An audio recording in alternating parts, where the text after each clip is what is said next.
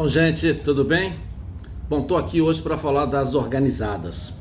É, posso citar um exemplo muito grande, principalmente no jogo do Fluminense contra o Cuiabá. No segundo tempo, onde o volume de jogo não foi igual ao primeiro e o Fluminense ganhava por 1 a 0, a torcida organizada ou as torcidas organizadas do Fluminense começaram a inflamar e o Maracanã inteiro veio junto e isso contagiou o time. O time cresceu no segundo tempo e teve para vencer o jogo até com um placar melhor.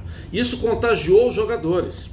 Então, no momento em que só se fala mal das torcidas organizadas, a gente tem que olhar a importante participação delas nos jogos, naquele momento em que o time também precisa.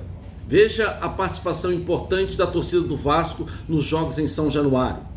Veja a participação importante do Flamengo nos jogos do Maracanã, em que todos os espaços são vendidos.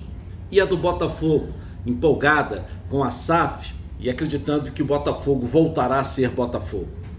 No jogo com Fortaleza, na semana que vem, mais de 50 mil ingressos já foram vendidos no jogo do Fluminense, no jogo da volta, que deve e acontecerá para definir a classificação para a próxima fase. Esses 50 mil hoje, que com certeza vão virar mais, vão ter uma participação muito importante. Então tem que se é, destacar, tem que se dizer, tem que se falar também o lado positivo dos torcedores, das torcidas organizadas. Afinal, se são organizadas, estão ali para organizar também o um incentivo ao seu time. Tamo junto.